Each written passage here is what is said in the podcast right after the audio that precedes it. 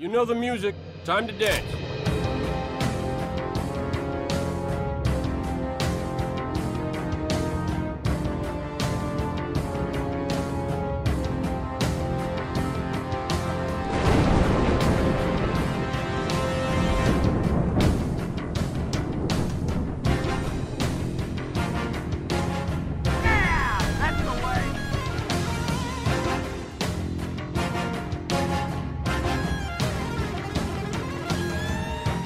Bonsoir à toutes et à tous et bienvenue pour ce nouvel épisode qui va un petit peu changer la donne puisque aujourd'hui, plutôt que de débattre avec l'équipe d'un sujet donné, on va recevoir deux invités de marque, des légendes de l'industrie de jeux vidéo, à savoir Alex Seropian, fondateur du studio Bungie, et Max Oberman, fondateur de Certain Infinity, aussi connu pour être le concepteur du système de matchmaking sur Halo 2 et designer sur l'ensemble des fonctions sociales sur Halo 3. Bref, vous l'aurez compris, du beau monde. Avec eux, on va discuter d'un aspect très particulier, à savoir la création d'un studio, quand il s'agit principalement de concevoir un jeu ou bien un business, et la balance délicate qui peut exister entre ces deux principes. A l'avenir, je compte partir de plus en plus souvent à la rencontre des professionnels dans le monde du jeu vidéo afin d'échanger avec eux sur de nombreux points, et j'espère que cette première session va vous plaire. Si c'est quelque chose que vous avez envie de voir plus souvent dans l'émission, eh bien écoutez, prenez deux minutes pour noter ce podcast sur Spotify, iTunes et aussi Apple Podcast. Mettez-nous 5 étoiles, ça nous aide beaucoup à faire connaître l'émission et à l'avenir, ça nous permettra de recevoir encore plus d'invités de qualité. D'ailleurs, en même temps que vous mettez ces 5 étoiles, n'hésitez pas à nous dire en commentaire qui vous souhaiteriez voir apparaître sur les prochaines émissions et les sujets que vous aimeriez nous voir aborder avec eux. Sur ces belles paroles, on va pouvoir commencer cette entrevue. J'espère que cela va vous plaire. Sachez du coup qu'elle a été divisée en trois parties. Au début, je discute seul et seul avec Max Oberman pendant 30 minutes. Ensuite, il y a Alex Seropian qui nous rejoint pour qu'on discute tous ensemble. Et à la fin, je termine à discuter purement business avec Alex Seropian. Voilà, c'est un petit peu long, mais sincèrement, je pense que chaque seconde vaut le coup d'être écouté et je suis sûr que vous allez l'adorer. Sur ce, on va pouvoir commencer. Round start. Tout d'abord, merci beaucoup Max de nous rejoindre et de prendre le temps de discuter avec nous sur le podcast. Je pense que la plupart des personnes qui nous écoutent te connaissent déjà, mais en cas où, est-ce que tu pourrais te présenter rapidement ainsi que certaines Affinity Yeah, yeah, sure. Um, yeah, thanks for having me. I appreciate it. Um, my name is Max Hoberman. I'm the uh, CEO of uh, Certain Affinity. Um, we're uh, a studio based out of Austin, Texas. We also have a, uh second office location up in Toronto, but we're a uh, very large indie, very large independent game developer. Um, we do we do a lot of work on a lot of uh, games and a lot of shooters in particular. So we, we do a lot of what typically what we call co-development, although we're in the process of shifting more and more work to original game development, lead development. But in our in our history, God, we've been around for a long time. We've been around. Uh, I I founded the company at the end of 2006, and in that time, I think we've probably worked on about 40 different independent, you know, releases, um, full games that we contributed to, full games we developed in their entirety, uh, co-development, um, post-release like DLC support, et cetera, et cetera. And I've lost track of how many of those were Halo games, but uh, a lot. we, I think the very first when, when I started the company, we, the very first thing we did was the Halo 2 Blastacular map pack. Um, and then, you know, all the way through many, many games and iterations, all the way through to uh, work on Halo Infinite, um, even even up till recently. So yeah, among other things. Merci pour cette introduction Max. C'est cool parce qu'avec celle-ci, tu as déjà répondu à 2-3 questions que j'avais notées. I, I anticipated that. Yeah. Uh, ju- so uh, just yeah, lots, of, lots of history with Halo, even prior, even history prior to founding Certain Affinity with Halo. So Par curiosité, est-ce que c'est la première fois que tu interviens sur un podcast français yeah, I think so. Ok. Uh, yeah, probably. I don't. I don't actually. I don't talk publicly very often. One of the one of the downsides of doing uh, co-development is, you know, much of what we work is super confidential, top secret, and then we're not. You know, we're not the publisher or the lead developer often, so we're not. You know, we're not out there publicly talking about our work. So yeah, it's it's very rare that I uh, talk publicly with anyone, especially anyone in France. Ça roule. Si jamais mes questions ne sont pas claires, n'hésite pas à me dire, j'essaierai de les répéter dans un anglais bien plus approprié. So far, so good. D'ailleurs, tu disais que tu prenais pas souvent la parole publiquement, et c'est franchement dommage car étant moi-même designer et ayant des amis dans le milieu, ben, on aimerait beaucoup pouvoir t'entendre plus souvent parler de ton travail, entrer dans les détails afin d'apprendre de ton expérience. No, I, I appreciate that. You know, I, I I think the reality is that since I started, you know, be, before I started Certain Affinity, I was full time uh, designer and and design, you know, and lead. And after I founded Certain Affinity, I became a full time businessman and a part time developer, right? So uh, I, I, think what I can actually talk about, like I, I try and keep what I talk about to things that I personally was hands on involved with, um, you know, work that I did personally and it's very light touch on the on the development side since I founded Certain Affinity. Right, every once in a while I'll get involved or I'll roll up my sleeves, um, but it's pretty rare. Although interestingly, right now I, I, don't know if you you heard I hired a, a really big name uh, guy, awesome guy, to be our, our um, president and chief operating officer, Paul Sams.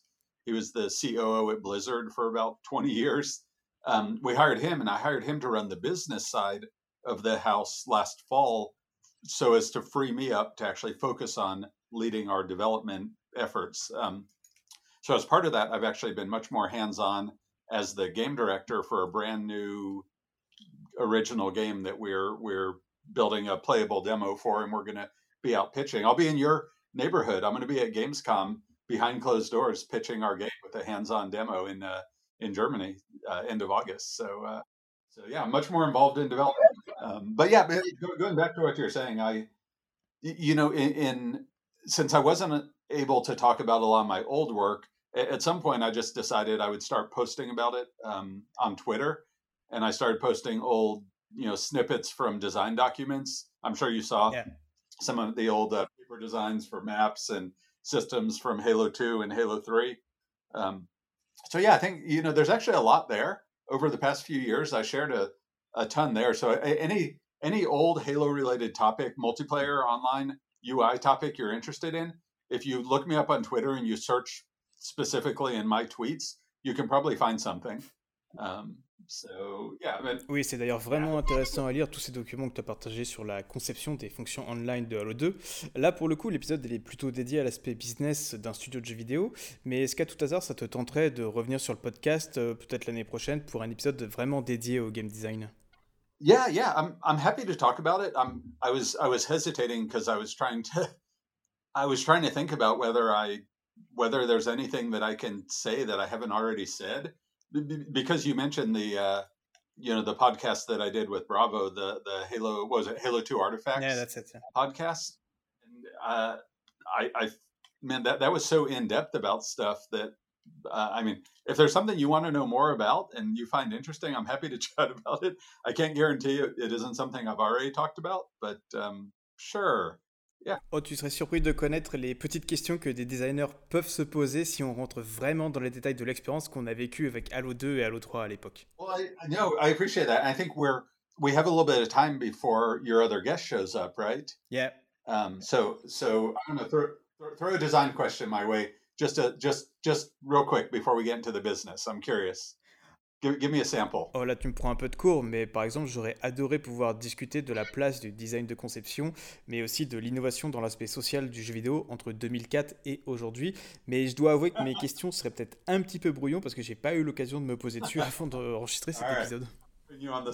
You, you, know, you know, I'll, I'll, tell you something then that that you, is is sort of design related, Tan, tangential, distantly design related. So, um, years ago, I um, I did uh, some classes here in Austin, which is my home city, which was um, a, a, whole string of classes, which was comedy improv training. Have you ever have you ever seen improv or done improv classes? Oui, à vrai dire, avant d'être designer, j'étais comédien au théâtre. Oh, there we go. You know. Well, so what I was going to say, it's it's tangentially related because there's um there's something about the that that sort of improv style, improvisational uh, ideation, sort of problem solving ideation that I find is is really there's a lot in common and it's a useful tool for problem solving in design.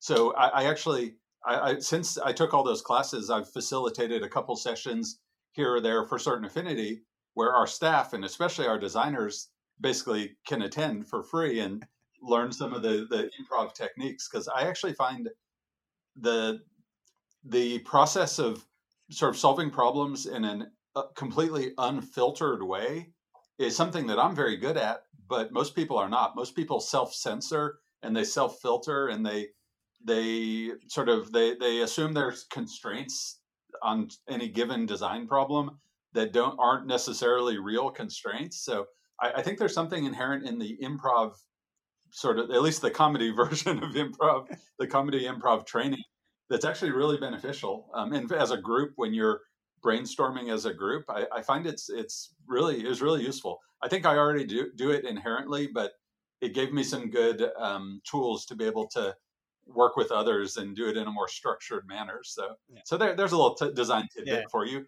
Uh, I'll, I'll get myself in trouble if I go too far down the design path because, like I said, I'm only I'm only really getting back into development like the majority of my time since last fall. So I'm still I'm still dipping my toes in it anyway. So no worries. Justement, quand on a commencé à discuter, toi et moi, c'était sur la base d'un tweet que tu avais fait où tu expliquais qu'un conseil que tu donnais souvent à des personnes souhaitant créer leur propre studio de jeux vidéo était la base de leur motivation. À savoir, est-ce qu'ils souhaitaient concevoir des jeux ou bien un business florissant et qu'en fonction de la réponse, l'approche n'était pas la même. Du coup, j'aurais voulu savoir si tu pouvais développer un peu ta pensée sur ce sujet. Yeah, sure. I think um, I'm trying to remember that tweet. I think it, it was in re- it was in response to somebody. I didn't I didn't just tweet that out of the blue. I think I think I was replying to someone, but I don't I don't actually remember the specifics anymore uh, of who I was replying to or why. Um, you know, I, I think um, th- there is a th- this is actually a sort of I, I don't know if philosophy is the right word, but it's a strategy that I, I think I've I've always employed. It- It's everything comes back to prioritization, right? Um, you want to. We we have a we have a expression in the U.S. I, I don't know. You have, you have a similar. I'm curious. You have a similar expression in French? We have a, a some an expression that says you can't have your cake and eat it too. Do you know that expression? Oui, en France, on a quelque chose de similaire. Je sais pas si ça se traduira vraiment très bien en anglais, mais basiquement, le dicton, c'est du genre on ne peut pas avoir le beurre, l'argent du beurre et le cul de la crémière. I like I like that even better. There you go.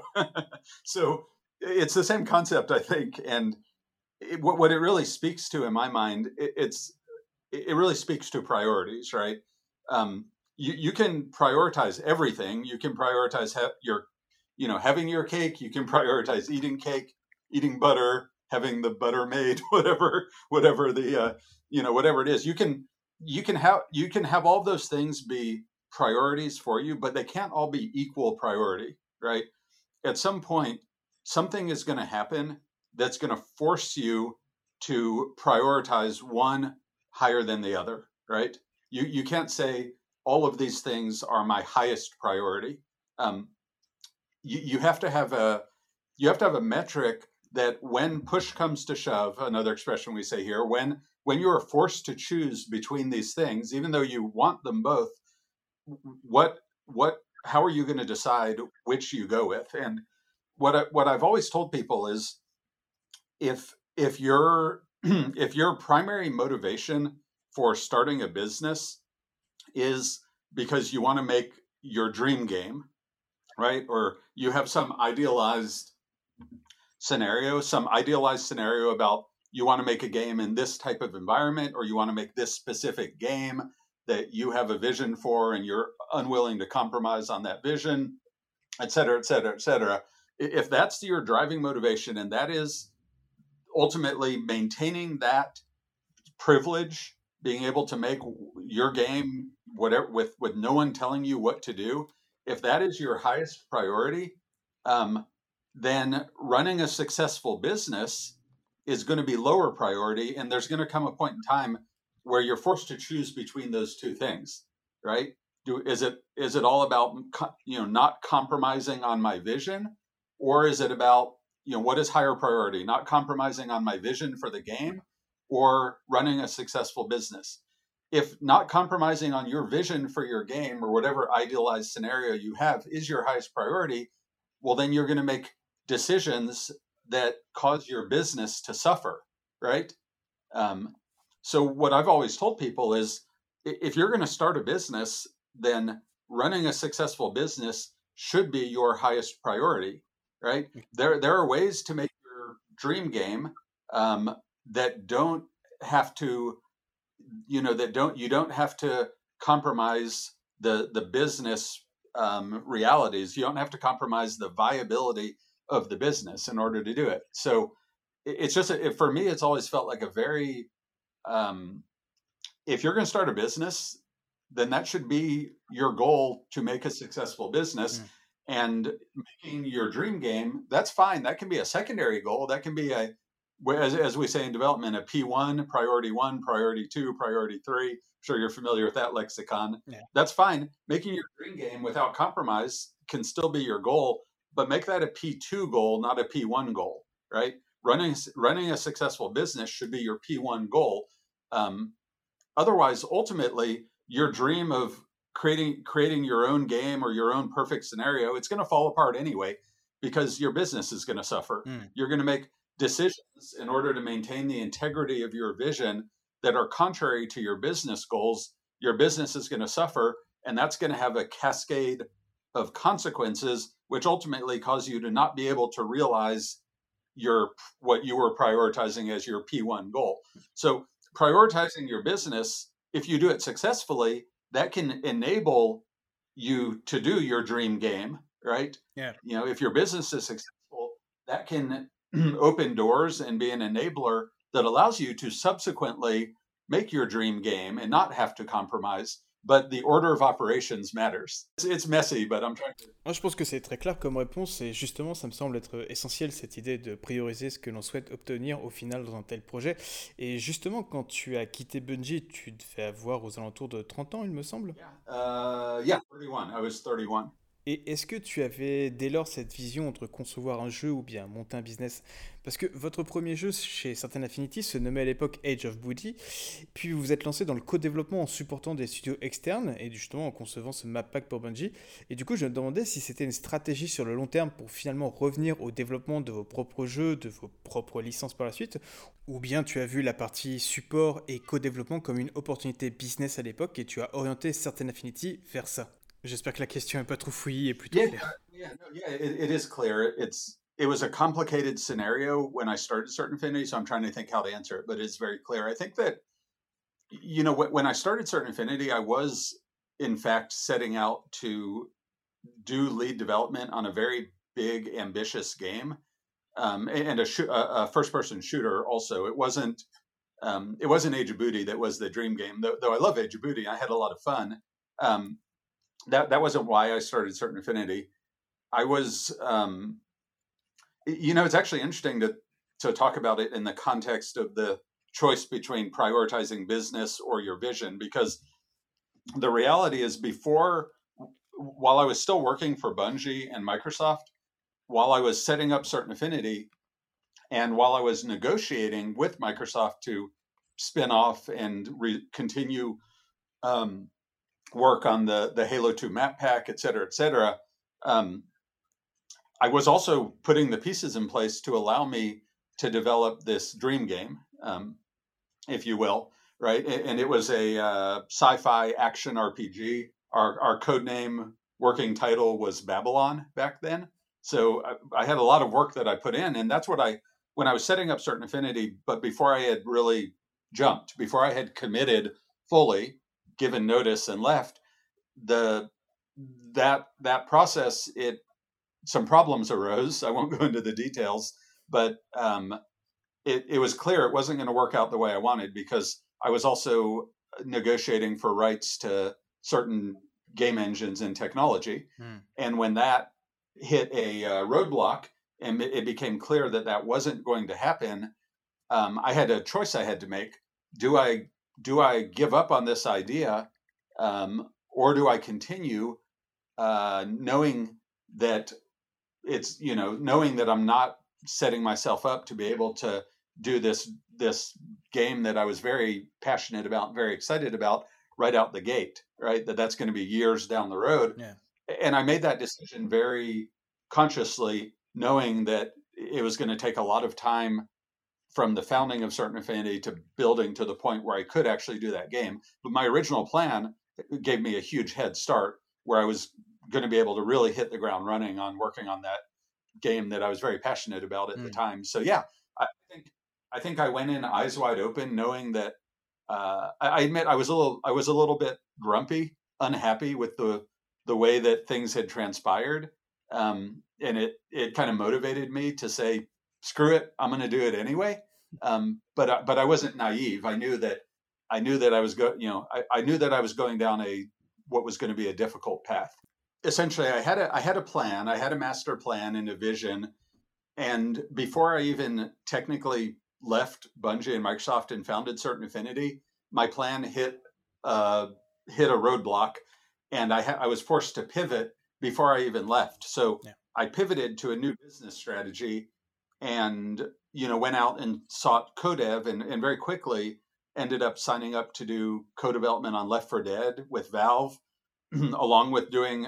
We pitched an, an, original game to Capcom, Age of Booty, um, and we were doing the Halo 2 map pack. So very very quickly we had there, our first year 2007 our first full year very very quickly we we had sort of pivoted from the original strategy yeah. to doing two co-dev projects and one original lead dev project and i changed my strategy really from day one when we officially opened our doors i was already telling my staff that we were on a 10 year plan and when we were 10 10 years old as a company we would be ready to do a really big, ambitious triple A, you know, big budget um, action game shooter. Obviously, that's the core of what we do.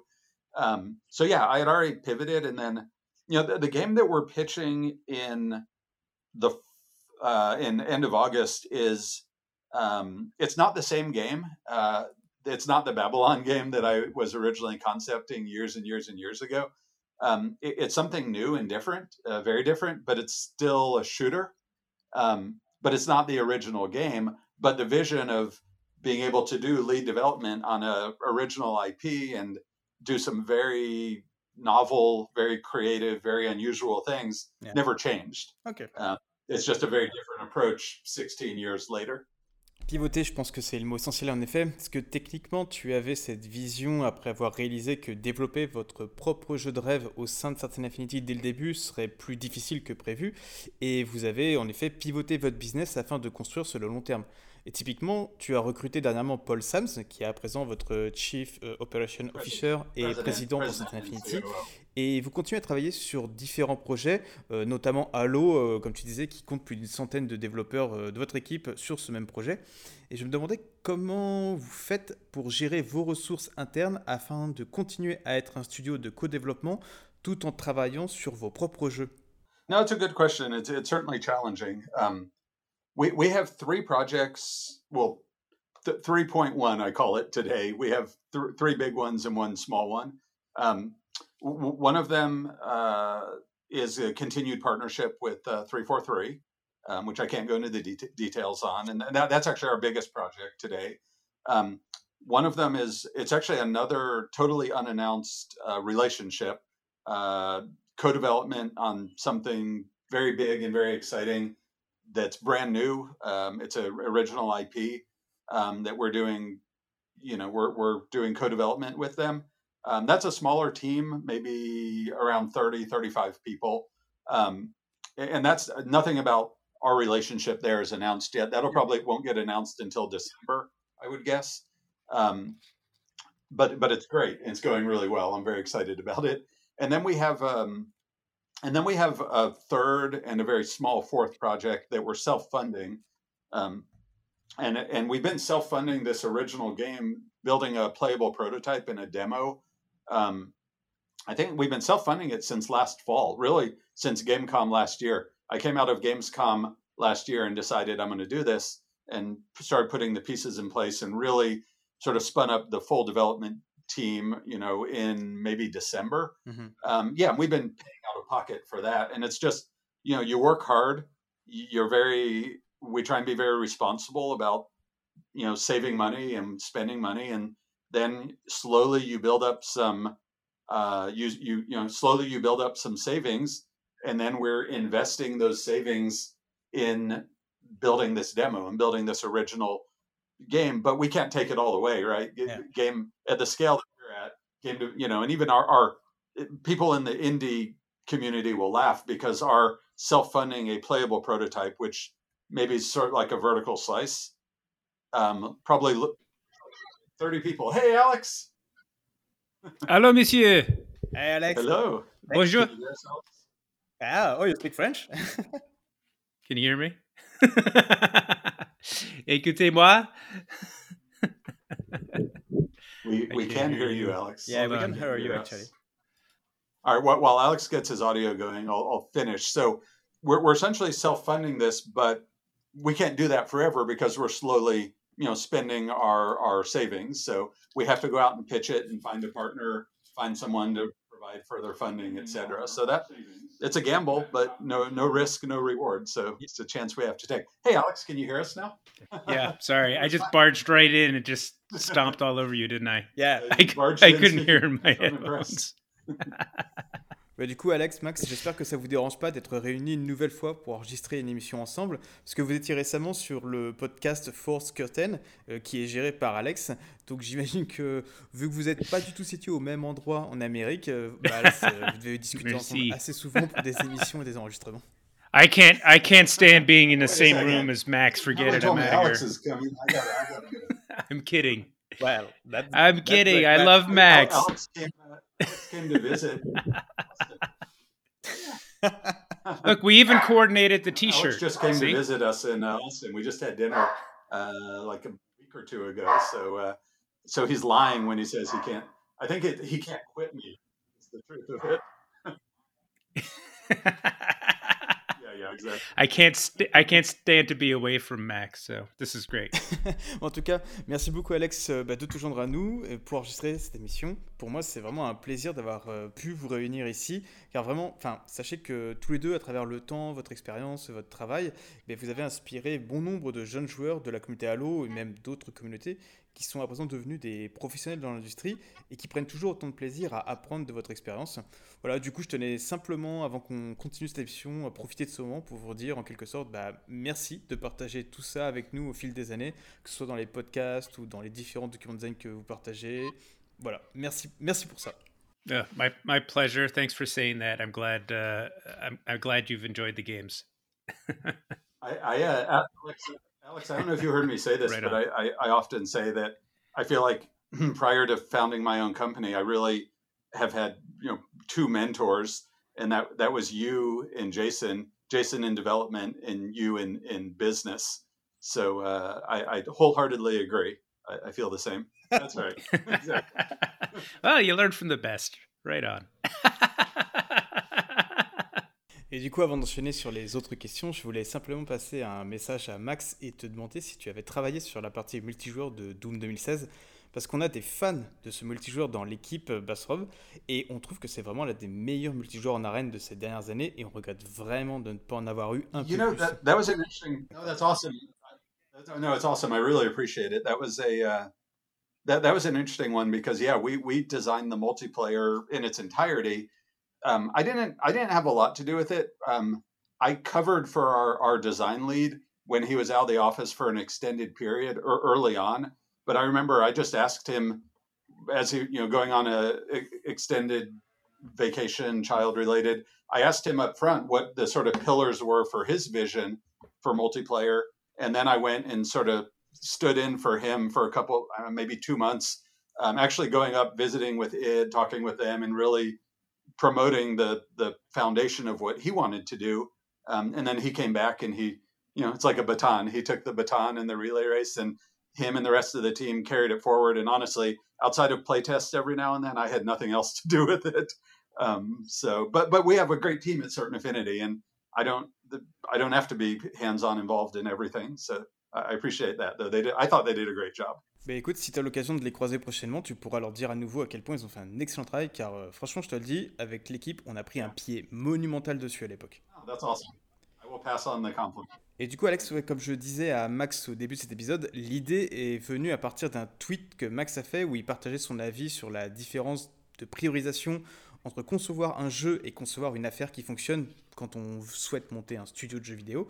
Et du coup, j'en venais à me demander, selon vos différents points de vue, d'un côté le designer et de l'autre le businessman, est-ce que ça vous semble plus important d'avoir une idée de son business model avant même d'avoir une idée de jeu qu'on souhaite concevoir?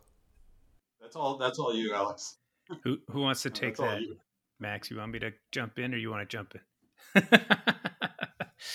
I, you know, I, I like a lot of things in life. It depends. um, and uh, you know that that tweet that Max did is uh, rings really true to me because I do get that question a lot. You know, I, I especially recently. You know, we we went through uh, a studio closure at EA had a lot of really talented folks on our team. A lot of um, and Industrial Toys was for, you know was an independent studio before becoming part of EA, so a lot of kind of like entrepreneurial spirit there. So literally six or seven people came to me after that said, "Hey, I've got a game. Um, what what should I do? Should I start a? St- I'm, I'm going to start a studio, you know." And um, it's uh, it's two very different things very two very different endeavors, uh, making a game and making a business. Um, and you have to really want to run a business if you're going to start a business because it's brutal you know? Uh, i think anybody who's been in business for for any length of time can tell you that uh, it's emotionally uh, draining. It can be exceptionally lonely. Um, it can be I, I, shouldn't make it sound horrible. It can it can be fantastically rewarding too, and you have your independence and you have control. You know, which you know for narcissists like Max and I, that's the that's what we crave, right? so in some ways, it, it's it's amazing, but it's very different from making a game, which is a creative endeavor. Um, and sometimes the two one enables the other, but sometimes they come in conflict where you know I, there's a there's something that's in service to the game that's not in service to the business or vice versa and navigating that can be really hard. Um, so i think you're quite I, I, said a lot of stuff but rewinding back to your question your, your question was Non, mais du coup, euh, c'est une super réponse, euh, vachement honnête en tout cas. Et à vrai dire, j'ai un peu posé cette question à Max au début, alors pas vraiment de la même façon, mais il y a répondu à sa manière. Et en vérité, il y a pas mal de parallèles à faire entre vos deux réponses à présent. Yeah. And, so, yeah, I mean, I, I would add to that that um, I think yes. I mean, I would. I, I, I would absolutely figure a business model before starting to make a game because the the two are inextricably linked you know like and I'm I'm pretty sure. I mean, I, I can tell you that if you want to make a game that's if you're when you say business model, if you mean things like, oh, is this going to be uh, supported by a subscription, or is this going to be free to play, or is this going to be a sixty dollar um, download? The design for those three games is very different. So you, you can't really just start off making a game and later go, oh well, this you know design design a game like Halo and then go, oh this should be free to play. You know, it it makes no sense. It wouldn't work. So the short answer to your question, I think, is yes. But if if the real question is, you know, how do you reconcile running a business and creating, being creative and making a game? Um, you know every every max i don't know if if if you guys work this way but i've always had a partner you know sometimes like you know jason was my creative partner um, at my new company. I have a business partner so i can uh, do more of the creative. Um, but having a partner where you, you you know you can have a left brain and a right brain that can look at things at the same time is often really helpful. So you know if you have a great game idea but you don't know how to get it funded or you don't know how to build a business around it sometimes it's good to you know partner up with somebody who's who's got I that think that's, under control i think that's good advice versa. alex. I think i think the reality is that i did both of those roles for you know 15 plus years at certain affinity and only in the last since last fall do i have a, a business partner so to speak now now i hired paul sims um, so I, I, you know, I like to say I I, I followed your your lead in some ways, but in others I didn't because I've always been a weird hybrid between creative and design and development and and business. And uh, honestly, when I started Certain Affinity, I really didn't know very many people outside of Bungie. I, I knew exceptionally few people. Like in Austin, I knew zero game developers when I started my company. Um, so I, I I, went an extra difficult sort of uh, walked an extremely difficult path. Um, bootstrap startup too, but um, yeah, I don't recommend it. Anyone following my footsteps because it's been hard. It's been uh, very, very, very difficult. You're you're you're a uh, you're a rare talent, Max. I think you have uh. Yeah. you know you have skills in both of those areas, um, and I think your I think your business sense is is inst- is instinctive. You know, you you ask a lot of really good questions, and that's I think really important for you know like our the business that we're in making video games it changes all the time so nobody I've never read one. there's no book to read. You know yeah a, well yeah a lot, a lot of it's trial and error you know a lot of it's experimentation and figuring out a lot of You know, it it- is yeah, it's- it's, the right uh, questions.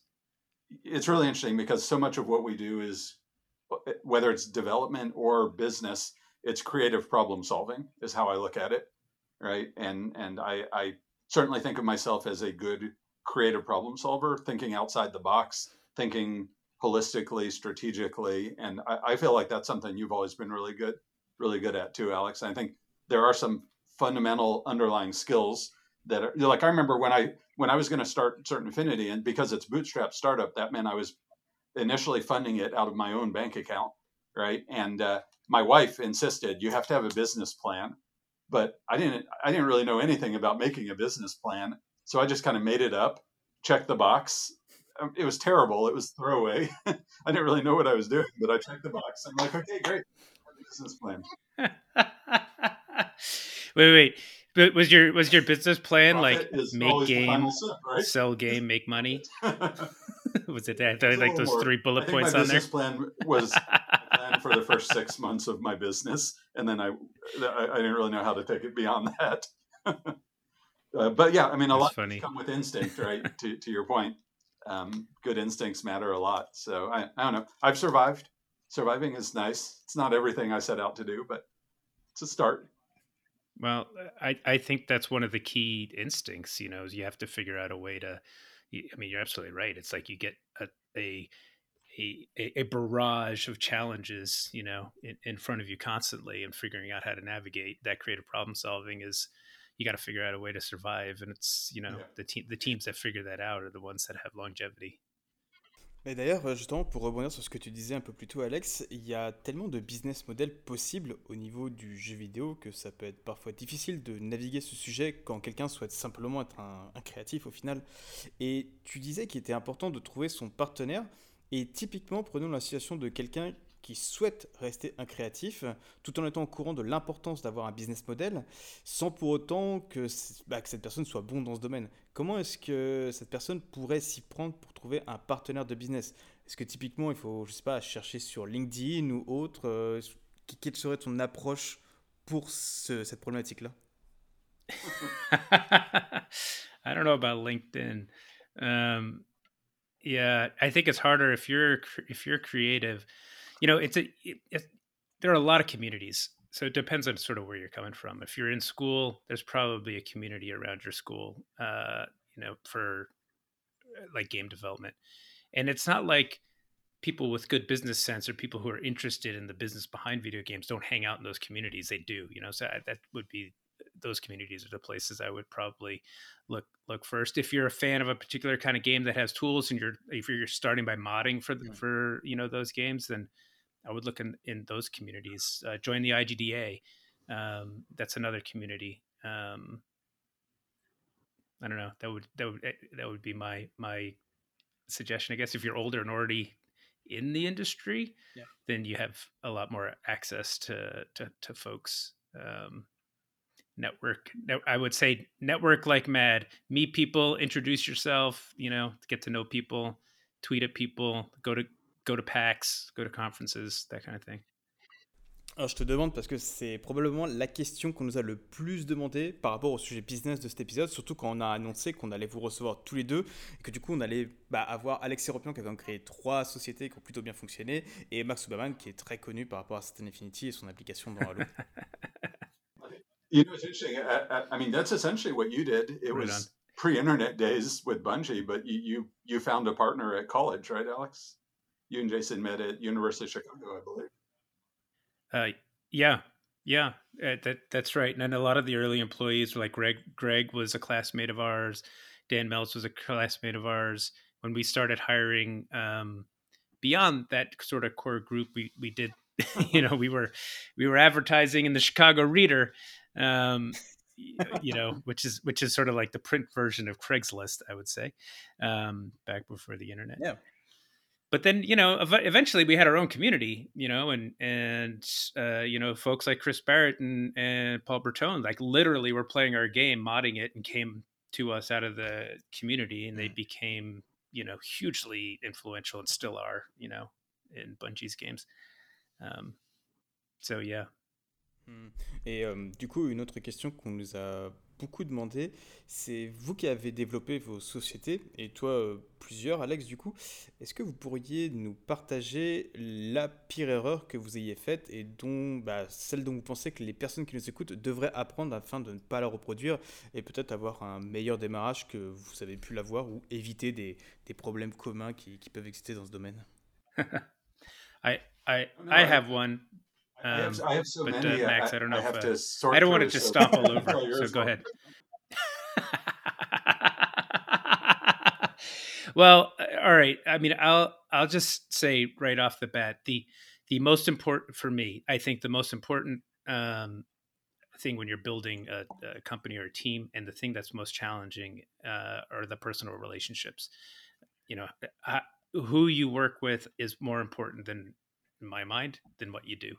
Um, and I, we got pretty lucky in the early days, um, getting some really exceptional people uh, in in the door. But if I think back on the, hey, I would have done X differently, they're they're all um, how I've navigated challenging interpersonal relationships. Either uh, somebody who um, I was trying to um, either motivate uh, or or to get to uh, contribute in a certain way, but more often having a, a couple people on the team that were not able to collaborate and either my ability or inability inability in this case uh, to figure out how to you know to coach and train and, and motivate uh, those folks to to be productive. And and when it was clear that that wasn't going to happen just being slow th- this will sound a little touchy feely but just being slow to correcting that and usually what that means is um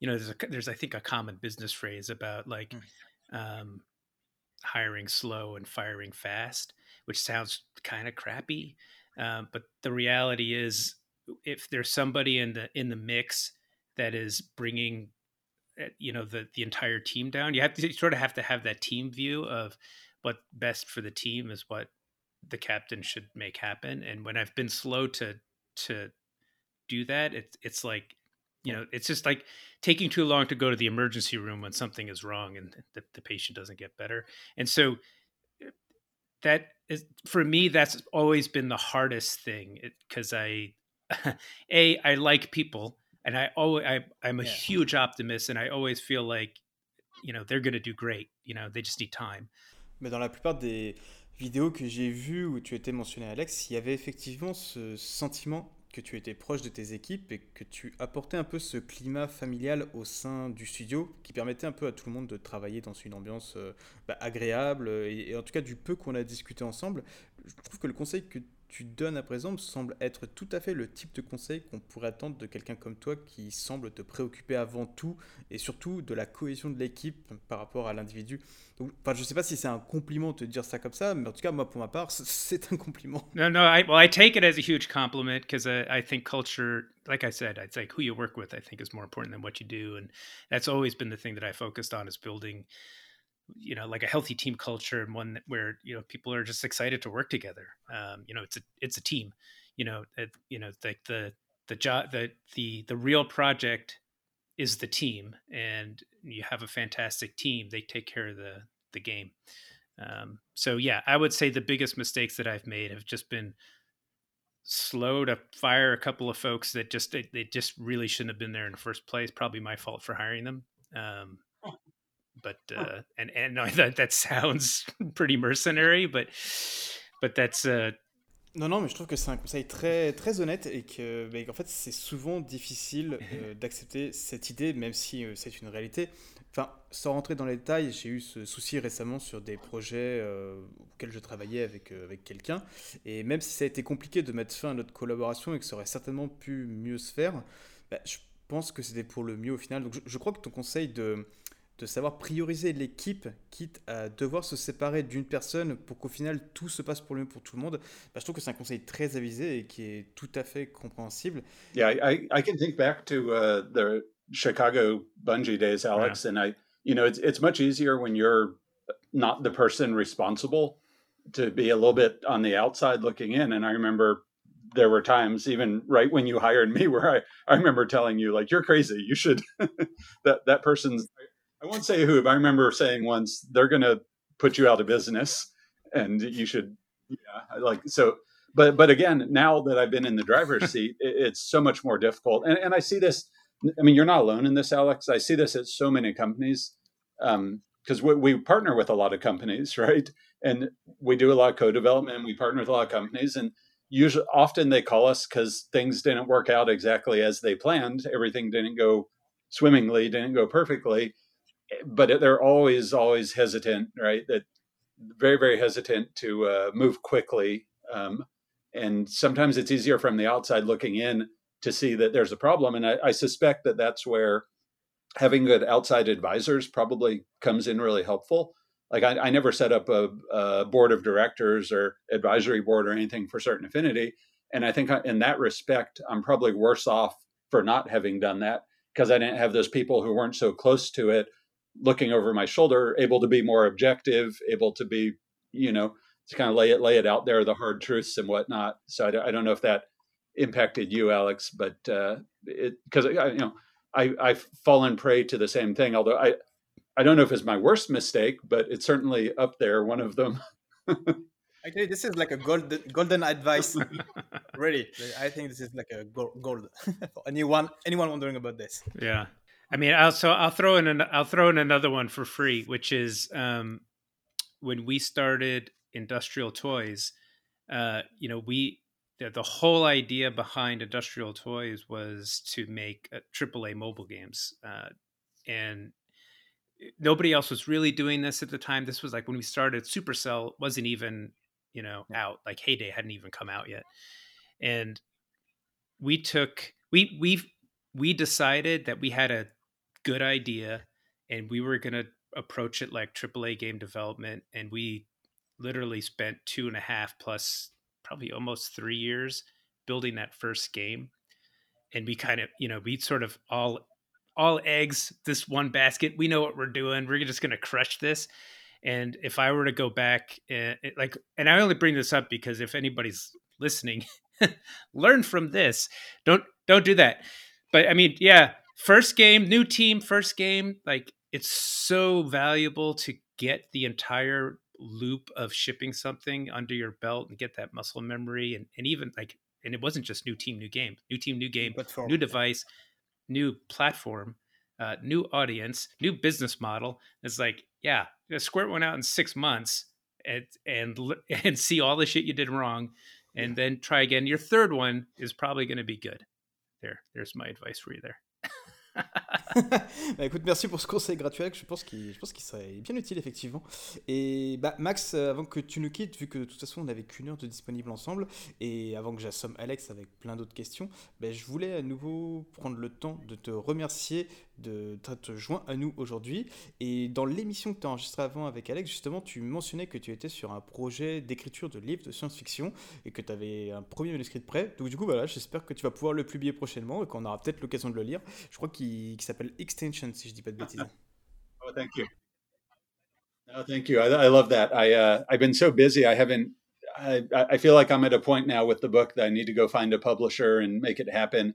But I've been so busy, I haven't done anything. If there's any publishers listening, reach out. But I, I get one of my uh, employees, one, one of our directors asked to, to read it the other day. And uh, I was really happy because uh, she read the entire book. It's 120,000 words, so it's not a short book. And she read the whole thing over a three day weekend and uh, really enjoyed it. And we chatted all about it the other day. So um, it got me reinvigorated. I'm like, all right, I gotta, I got to make this happen. So thanks for mentioning that. But yeah, it's nice chatting. I apologize. I have to go.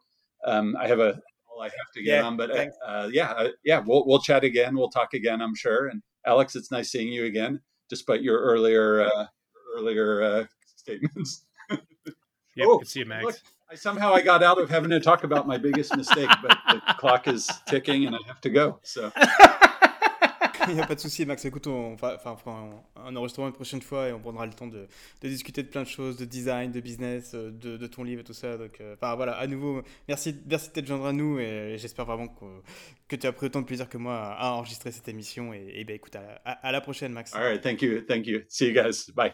See you, Max. Eh ben, du coup, Alex, euh, ben, en fait, comme on était pris dans la discussion, on n'a pas forcément fait les présentations.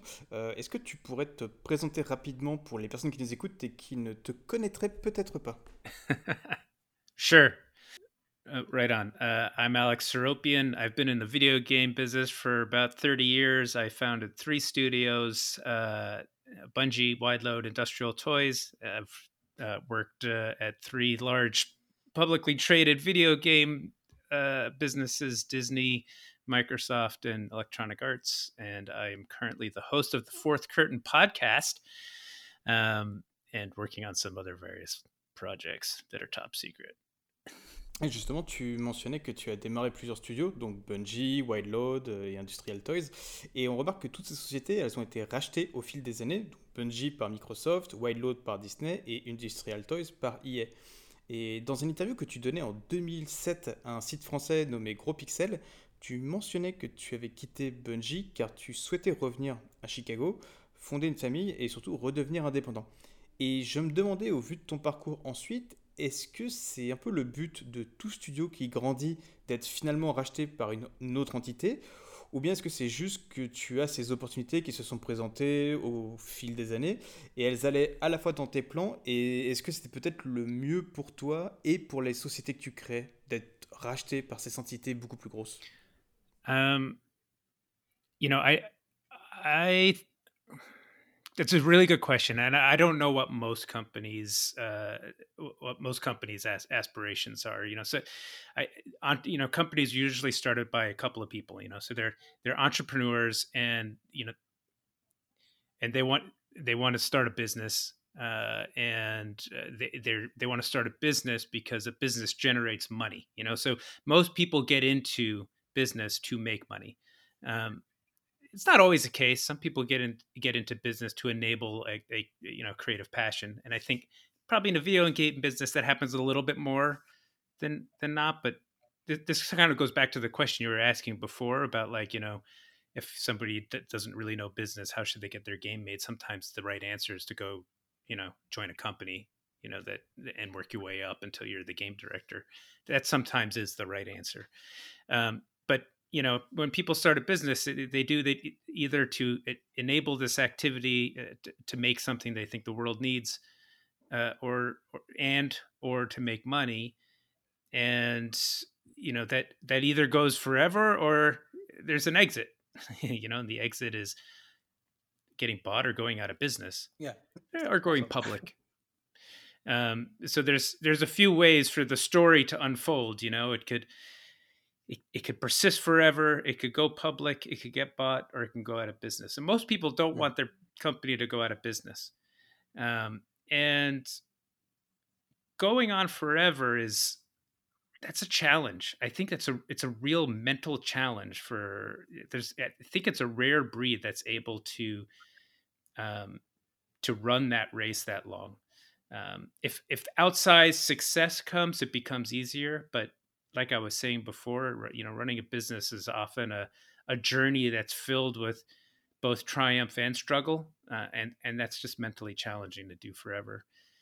So if you take those two outliers off the table, like company's going out of business or it's going to go forever, then it sort of leaves going public or getting acquired, and going public is is a really big deal. A company has to get to a certain scale to be able to enable that, and the job really changes.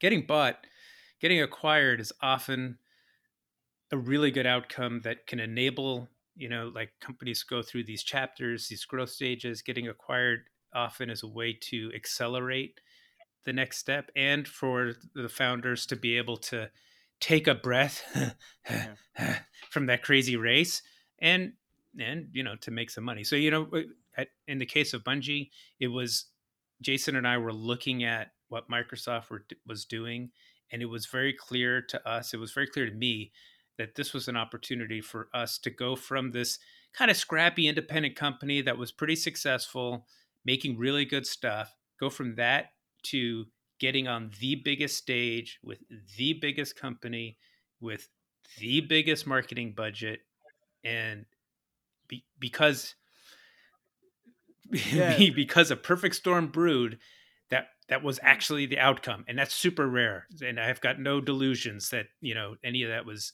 i mean none of that was easy um, and super thankful for for the outcome that we had there and same you know same with um, you know wide load industrial toys they were both opportunities that were similar to that you know uh, just the most recent one going from being independent uh, maker of free to play for mobile in a in a ocean that was getting more and more competitive joining forces with ea was a way mm. for us to kind of ratchet up to the next level so um, you know it, it do most companies look at getting bought i i don't know I don't know, but if you think about the variety of outcomes that are possible, getting acquired is often the one that makes the is is often the best case for an entrepreneur. You know, um, certainly better than going out of business. c'est clair, c'est j'imagine l'une des meilleures options de sortie. Et euh, bah justement, en 2006, tu donnais une conférence à la GDC, donc la Games Developer Conference, où tu expliquais le fonctionnement du studio Wildload, qui utilisait une autre méthode de production que Bungie à l'époque, à savoir que chez Bungie, vous conceviez tout le jeu en interne, et par contre chez Wildload, tu as tenté une nouvelle approche où vous étiez principalement dans la gestion de projet et le game design, et vous externalisiez toute la production du jeu par des équipes externes. Du coup, après toutes ces années, je voulais avoir ton retour d'expérience sur cette façon de produire, qui au final s'est beaucoup démocratisée aujourd'hui. Et je me demandais si tu avais changé d'avis sur cette méthode de développement euh, arrivée aujourd'hui. Yeah, yeah. No, no, I, understand the, the question. Um, uh, so here, here's it, it's actually it's, i think it's actually pretty it's a very good question it's a very interesting question because at the time when we started wide load nobody was really doing nobody was doing production uh, that way and, and, and the reason why we started that way bec- was because of my experience at microsoft um, you know like the the three years i was at microsoft were the years that the xbox came out and the microsoft game studios was born and a lot of projects were started. Uh, not all of them got to the finish line and because uh, you know my boss at the time, Ed Fries, inv- invited me and the other studio heads to um, you know have visibility into the slate, you know all the games that were getting made. I saw, I saw, I met a lot of these studios, and I saw, I met the producers at Microsoft working on them, and, and I saw the path, the journey that each of these games took, and I, I saw some, um, some common challenges that these teams had where they they went from a game concept with a few people to uh, a, a, deal with Microsoft, which involved funding. So th- they grew a challenging deadline. So it's got to be done for the launch, or you got to be done for this quarter. You know, or there's a movie. You didn't have so much in yeah, the movie category, but you know, and, and so uh, a crunch. You know, big crunch, and then either the game came out or in some cases it didn't come out because you know Microsoft was placing a lot of bets and some of them they were like yeah. this is this one isn't working or we tried three of these and we're just going to go with this one whatever um, sometimes you know it was the developer was behind sometimes it was you know microsoft didn't exactly know what they wanted um, sometimes whatever you know and I, I saw all of that happen and i realized that this was a this was not a good business model for an independent developer where a life cycle of a project was small to big to small. You know, if you get a project canceled and you've got 50 people on staff and you okay, time to prototype something new, you don't want to you don't it's not good to be feeding 50 people then. You know, it's hard to stay in business that way. So the the that that was very formative to me. Seeing that when I started Wide Load, I I asked myself, how do other business creative businesses solve this problem? Because it, this can't be the only place where this happens. And it turns out film and television production have been uh, building against this challenge for you know decades. Um, and so that was really the inspiration behind this core team approach, where the core team is big enough to do that conceptual and prototyping work and will be consistent throughout the entire thing and we'll we'll just do all the projects that way and when and so I'm just describing the model that you were asking me about, you know. And then when we would go into production, we would we would contractors, other studios, etc., would help us deliver all the work it did it worked. I mean, we you know, we made our first game that way, and it was profitable from the the first day it came out, um, and we continued operating that way through the acquisition by Disney uh, and the completion of Guilty Party, which uh, I think was probably the best game that we did at that studio, um, and was uh, also really successful. So it it did work, and I and what we have today, if you're like I didn't let go of that. You know, industrial toys operated that way. Industrial toys operated that way when we were inside of Electronic Arts. Uh, a lot of studios at Electronic Arts actually already operate that way. A lot of studios in the industry already operate that okay. way. And today we call it co-development. Um, and and if you look at, you know, we were just talking to Max. Max Max's studio is kind of on the on the flip side of that, when a when a team like uh, the Call of Duty team or the Halo team or or the you know the Doom team are like, hey, we're building this thing and and we need to scale, but we don't want to hire another hundred people. Um, we can do co-development with Max's studio and And that's a double win. C'est exactement pour ça que je désirais vous avoir tous les deux, euh, Max et toi, dans cette émission. Car en fait, je trouve que vous représentez à merveille ces deux facettes possibles du développement de jeu, en tout cas comme ça se fait actuellement. Yeah. Et euh, euh, justement, est-ce que tu penses que c'est plus rentable de concevoir un jeu de cette manière? Est-ce qu'au final, c'est moins cher euh, en gérant le projet en interne, en faisant le game design et la gestion de projet directement chez vous, mais par contre d'externaliser toute la production de contenu plutôt que d'avoir en fait une équipe au sein du même studio? Yeah. I mean, it, that that is that is how a lot of the industry works. It's it's kind it's scalable too. So sometimes it's a core team, sometimes it's There's a mainline team, you know, which is a little larger. They're making, you know, maybe maybe they're making the uh, the campaign, or maybe they're making the multiplayer, and, and they're co-developing for the other part.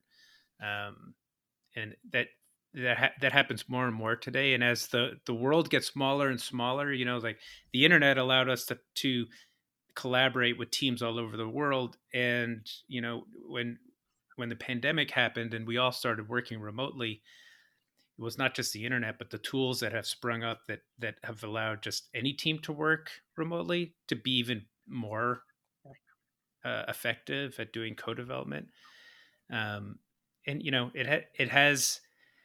I think you know there some some people are a little worried that jobs will get lost because you know jobs will go somewhere else to a cheaper uh, location. Um, but uh, on the flip side, we're getting i think we're getting a lot more diversity of um, talent. So it's it's not just you know americans making games for the world or or whatever you know there's there's development teams all over. And i think what we're about to see happen in um, in africa is is really fascinating where, where the technology is is catching up and and we're starting to see game development studios uh, get um, started in in on the African continent, and I think we're gonna we're gonna see yet another center of uh, creativity contributing to our industry, which you don't you don't see in other businesses, you know. Effectivement, le marché du développement en Afrique grandit à une vitesse exponentielle et c'est fascinant à voir, surtout qu'ils ont l'occasion de peut-être ne pas reproduire les erreurs de l'Occident dans ce domaine-là. Et d'ailleurs, pour tout avouer, je suis même assez étonné de voir qu'en Amérique, enfin en tout cas euh, toi Alex, bah, vous avez cette vision concernant l'Afrique et même peut-être d'autres marchés émergents. Parce que je pensais vraiment, et peut-être même certainement à tort, que l'Amérique pouvait être assez auto-centrée en matière de business et de production. yeah. Well, I mean, I, I look at it this way. It's like uh, I I am very bullish on um, the game the game industry because it, it, it, continues to the player base continues to expand you know it wasn't that long ago where you know well i mean whatever when halo came out we, you would look at where people were playing the game and it's where the xbox was which was the us and the uk and when mobile came out it was like yeah. oh my gosh you know it was like asia way way more you know? And today you look at there's more gamers in india than anywhere. And tomorrow you know it you, you look at brazil and you look at africa and it's so global. And it's not just where people are playing it's it's where people are making as well. And that is i think just gonna like another step change of uh, how like yeah. where this industry goes definitely it's pretty exciting i think Alors justement, en parlant de nouveaux marchés, c'est le bon moment pour passer de Wild Load à ton dernier sur en date, Industrial Toys. Et comme tu nous le disais, bah, c'était une nouvelle équipe, un nouveau jeu, de nouvelles plateformes, de nouvelles méthodes de conception. Et tu nous expliquais, si je dis pas de bêtises, que vous avez passé deux ans et demi à concevoir votre premier jeu mobile qui avait l'ambition d'être un triple A sur téléphone. Et on a l'impression, en tout cas aujourd'hui, que les jeux mobiles sont plutôt orientés pour être de très courtes expériences, pour des sessions vraiment très rapides. Et du coup, je me demandais, avec le recul, par rapport au marché d'aujourd'hui, est-ce que tu penses que passer plus de deux années sur un jeu orienté pour le mobile, c'était justifié? Et est-ce que tu le ferais de nouveau si tu avais l'opportunité de développer un nouveau jeu à présent? Um, uh, uh, Well, all right, so that, there's... There's a there's there's a lot to unpack in that question. Yes, it was a long time. I think it was a particularly No, no. Eh, I mean, can you hear my dog? Yeah, it's, it's okay. It's okay. All right. He's he, there's probably somebody outside. He's excited. Um, but, but yes, uh, two and a half years, a long time for a mobile game. Maybe not today, but back then, yes. Uh, for our first game, double yes. Um, for our first game, where you know there were so many things that uh, were that we hadn't done yet, you know, triple yes. Um, today, though, I mean, I think if you were if you were to go off and go, all right, I've got a market segment or a game idea here that I think is a winner, uh, and it's mobile, and I'm going to go and compete with the top hundred. Two years is not. I don't think that'd be out of line if you're talking about kind of AAA quality mobile game. That said, it's really hard to sort of get the that's really hard to do. It's really hard to do, and it's really hard to sort of get the investment conviction behind delivering that. I mean, and that's exactly what we went through. Uh, you know, uh, at the end of last year, the beginning of this year, when at EA, and we were kind of looking at the uh, the bar, you know, to hit to be competitive with uh, mobile FPS, and the time and the investment to get there and whether it made sense, you know, and ultimately a, a giant big company with seemingly all the resources in the world decided yeah. it's not. We don't want to do that. We we we want to treat mobile like, you know, it's it's another platform for people to play the you know the one game. We we don't need to make something different over here. So uh, you know, I guess you know, and it, the answer to your, your, your question is like, you know, is was that really, was that too long? Yeah, I would say back then it was too long. Today, I I, I might even say it might not even be long enough. It's, it really d- depends, you know. Oui, je vois. Et, en cas où, d'ailleurs, je précise que je posais pas du tout cette question d'une manière euh, négative ou, bien comme une remarque déplacée concernant euh, Industrial Toys et, votre premier jeu. Et j'espère que tu l'as pas mal pris du coup cette question. Oh no no no don't, don't you know we're we're all learning machines here right? So like what you know what what we do uh, along the way if we're not if we're not learning from it then uh, you know then or whatever we should be learning from it so it's all good D'ailleurs, je me souviens plus trop, mais il me semble bien que votre premier jeu chez Industrial Toys, c'était aussi un free-to-play, c'est bien ça? Uh, Yes, it was free-to-play. Ok, ok. Alors, bah, justement, dans un épisode récent de ton podcast, le partenaire avec qui tu enregistrais, qui était un de tes anciens employés, si je dis pas de bêtises, euh, mentionnait que peut-être votre jeu manquait de, de hook, en fait des, des, accroches de gameplay pour la partie monétisation. Alors, on, est souvent à dire que ces hooks sont souvent en fait des, des outils de manipulation, mais cela semble difficile de faire sans pour rester compétitif face aux autres jeux qui vont jouer sur des biais psychologiques euh, et différents aspects de la psyché humaine pour garder le joueur captif du jeu et de leur expérience. Et en fait, ma question c'est est-ce que tu penses que ou que ces boucles de gameplay, c'est-à-dire qui vont jouer sur euh, l'accroche des joueurs, sont un peu un mal nécessaire ou est-ce que tu penses qu'on peut faire un free-to-play qui soit éthique dans ses mécaniques et dans sa monétisation? Uh, it, it, it's a really good question. I mean, I, if you look, if you go back all the way to the beginning of the game industry, like not all the way to the beginning, but to the early days, like the early days of the PC uh, uh, game business, we started with shareware. Shareware was the original free to play. You know, you, you, could download or you can yeah. get the first level, few levels for free. It was the demo, and if you liked it, then you gave some money and you got more. And then it evolved to DLC. And th- those were all transactional business models of I'm going to pay for something that I want. You gave me something for free first, um, but uh, I'm paying as I go. And I think that's that seems totally fine to me. Um, on the other end of the spectrum, um, you know, you could get some fairly um, opaque and usury systems that uh, manipulate player behavior and uh, you know cha- change the rules of engagement along the way that you know incentivize people to pay in situations that don't really seem fair to me and so that's a spectrum is it possible to do free to play in an ethical way uh, absolutely yes absolutely um, and I, I i think the the bigger you know the companies are sort of learning that and you ultimately you have to treat your players uh, well and respect your players and give them value if you want them to to come back. So I I I hmm. I, I you know it's maybe it's a little virtuous to think that the market will will learn. You know it, Ouais, j'imagine, je, je me rends bien compte que c'est une question qui est, qui est, tellement vaste et qui est quand même assez compliquée à répondre en simplement quelques minutes. Enfin, du, du coup, j'espère que, j'espère que pas l'impression que c'était une question piège. No, it's a, I don't think it's a trick question. Um, and it's my honest answer is I, I do think it's there. It is a spectrum. There's no, you know, the business model of paid download is fairly straightforward. You pay a price, you download a thing. Uh, the, the business model of free to play is uh, there's a thousand different ways that, that that works. Some of them are ethical, some of them are not. Est-ce que du coup on pourrait approcher ça d'une certaine façon en se disant que c'est l'intention derrière un design et une mécanique qui permet de qualifier le tout comme une approche éthique ou non du free-to-play Yeah.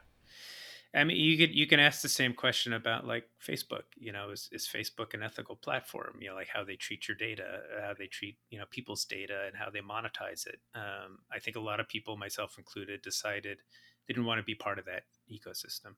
Um, and I, you know, there's there's different platforms that work different ways. You know, so it is a uh, it, it is a it is a challenge, um, especially as technology gets more sophisticated and the introduction of AI and and all of that. I, it, it is uh, I don't know if people if like consumers will be able to keep up with the technology to sort of police companies to doing the right thing because the technology changes so fast and it can be it can be so opaque and it's like I you know people don't even know what's going on um how how how are how is the market going to police itself with the dollars you know that was really the hope of capitalism was like you know people will vote with their money and if you're doing something good well you'll make money and if you're doing something bad well then you'll go out of business um, but i don't know if that really is tr- I think that's kind of an idealistic view. I don't, I, and I'm not saying I don't believe in capitalism. I do, but um, it's. I think it's going to get a little tricky here before it uh, gets better, especially with AI. Okay. Je crois qu'il nous reste pas non plus beaucoup de temps euh, avant de terminer ce podcast. Combien de temps il te, il te reste, toi? Uh, I've got, I've got, I could go 10 minutes over. Ok, d'accord. Bah, du coup, je pense qu'on a juste le temps pour une dernière question. Et ensuite, j'aimerais beaucoup qu'on évoque ton podcast un peu plus en détail. Donc la question c'est, il y a peu, Industrial Toys, qui avait été racheté par EA pour travailler sur la version mobile de Battlefield, a été clos et le projet annulé. C'est une question un peu difficile à poser et certainement encore plus euh, à répondre. Je me demandais comment, en tant que fondateur, on réagit à ce genre d'événement. Est-ce que ça affecte ton moral et aussi ta motivation pour débuter de nouveaux projets? Um, yeah. Uh, So, I mean, I'll be honest. Um, that really sucked. I mean, you know, we spent um, we we spent ten years building that business, uh, six years independently, um, and you know the the the reason we did that deal was to elevate uh, the business to to get access to capital, to get access to markets that we couldn't access on our own, uh, and, and IP as well to help accelerate um, you know interest in in our games because free to play is all about acquiring customers, you know, getting building that community. And we you know we we spent quite a bit of time um, going after that uh, that goal uh, with Battlefield, and you know, in the course of the last 12 months, just a lot of things didn't go the way, saying sometimes this happens, you know, a a lot of things didn't go right. You know, Battlefield 2042 came out and it was, was, uh, you know, fans didn't really like it. Um, EA did a deal with, with Tencent for their other mobile shooter, uh, Apex, and that came out and kind of underperformed.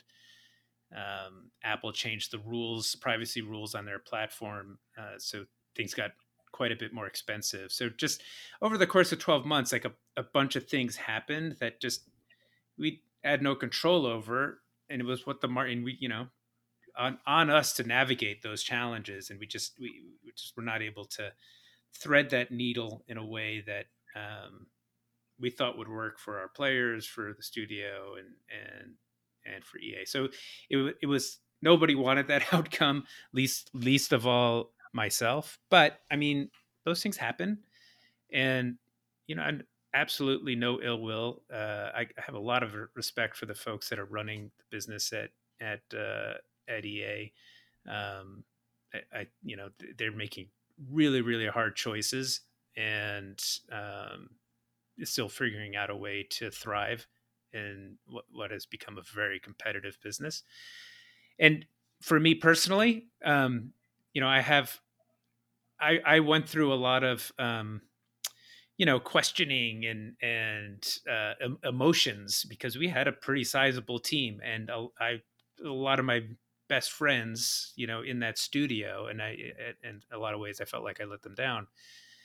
But on the flip side, I mean, I think you could probably tell I, I am an entrepreneur at heart. I, I do value my independence and I love to build things. Um, uh, so you know, six months out, I kind of am looking back at that experience, um, you know, remembering the good parts and the the motivation to go and try and do some good, try to give something back. And that's really the whole motivation behind the podcast was, you know, I've gotten to meet so many amazing people in this industry. Maybe there's something that I can do to kind of connect that with giving something back to the community, the you know the folks that are coming up today. Um, you know, I, I used to teach at DePaul University and Art Center here in in LA, and you know, podcasting is not teaching, but it is really sharing my experience and and helping other people share theirs. So, I I, uh, I, I don't think I would have been able to do that if if we didn't have um, that the unfortunate outcome there, and and I have a few other things that I'm starting up as well. So, you know, I think your question was how did that affect me personally? It it was um, a very very challenging outcome with a with a lot of emotion around it. But I, I'm I'm pretty confident in uh, in, in in a little bit it, it will it it will have enabled some good things to happen. So, and I th- I I know a lot of folks Yeah, on the team are off to like really exciting things too. So I'm very very excited for for all of them.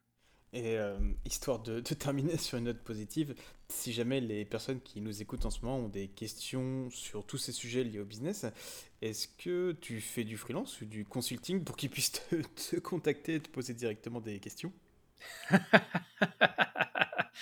Uh, I love sharing what I know. If anybody wants to, um, you know, hit, hit, me up for advice, you know, your mileage may vary. Just sort of depends on how busy things are. But you can always find me on Twitter and LinkedIn. Uh, feel free to shoot me a note, and uh, you know, I'll try I'll try to be helpful. Eh ben, avant qu'on se quitte, je souhaitais simplement parler un peu de, de ton podcast, The Fourth Curtain. Euh, je trouve que le format est vraiment excellent et on y apprend énormément de choses sur l'industrie du jeu vidéo. Le côté euh, discussion avec ton co-host donne un aspect très familial aux épisodes et vous posez toujours des questions vraiment pertinentes aux invités. En plus, on apprend vraiment à bien les connaître. Et genre récemment, vous avez eu bah, Max Oberman, Marty O'Donnell, vous avez eu Cliff Bezinski, vous avez même eu Randy Pitchford. Et je ne peux vraiment qu'inviter nos auditeurs et auditrices à aller découvrir tes émissions qui sont pour le coup entièrement en anglais, mais vraiment, vraiment passionnantes. Et, du coup, en fait, est-ce que ce, podcast, c'est ton nouveau grand projet d'entrepreneur au final? Well, well, see. I mean, that, that that's my plan to keep doing this for as long as I can convince uh, people I know to come join me for some conversations. Um, probably won't be my full time job. I there isn't really a uh, uh, there's there's not really a lot of money in it or any.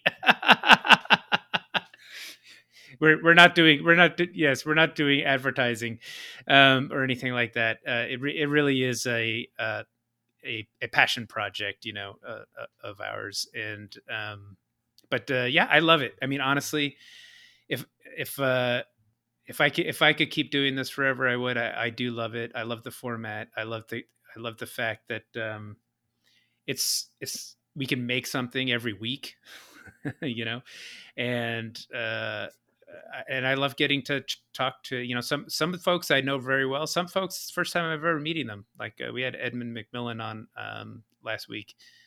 What a cool cat that guy is! I never met him before, um, and it's a really great way to get to get to know people. So everybody's been great. En tout cas, c'est vraiment un plaisir d'écouter vos épisodes à chaque fois et continuez autant que vous le pourrez. Oh, thank you, thank you so much. That's that's very kind of you. I, I very, very much appreciate it. Et bah du coup, Alex, encore merci d'être venu sur notre podcast. C'était pour ma part un immense plaisir de discuter avec toi. Très bien, mon ami. Merci. Et bah, du coup, est-ce que tu serais partant pour revenir l'année prochaine pour discuter d'autres sujets encore? Sure. Yeah. You let me know. You let me know. I'll be there. Bye bye. Et on en a terminé pour cette entrevue première d'une longue série. J'espère que vous avez pris autant de plaisir à l'écouter que moi à l'enregistrer. Alors, vous l'avez entendu, j'ai doublé l'ensemble de mes questions en français, histoire que tout le monde puisse comprendre le contexte. Je n'avais pas forcément envie de vous imposer mon terrible accent de l'anglais. Cela dit, je comprends que les réponses puissent être un frein pour certains, vu qu'elles ne sont pas doublées. Rassurez-vous cependant, vous pouvez aussi vous rendre sur notre chaîne YouTube où vous allez pouvoir retrouver une version entièrement sous-titrée et traduite de cette interview. Ça devrait permettre à tout le monde de comprendre l'ensemble de la discussion et d'avoir les bons apprentissages à en tirer. À nouveau, ça nous aiderait beaucoup si vous preniez le temps de nous mettre 5 étoiles et un commentaire positif sur Apple Podcasts, Spotify et compagnie. N'hésitez pas par exemple à nous dire bah, qui on pourrait inviter dans notre émission et sur quel sujet on pourrait échanger avec eux. Sur ces belles paroles, ben, je vous remercie à nouveau d'avoir pris le temps de nous écouter. J'espère encore une fois que ça vous a plu. Et puis ben, je vous dis à la prochaine pour une nouvelle émission en très bonne compagnie. Bisous tout le monde et passez de bonnes vacances si vous profitez de l'été. Ciao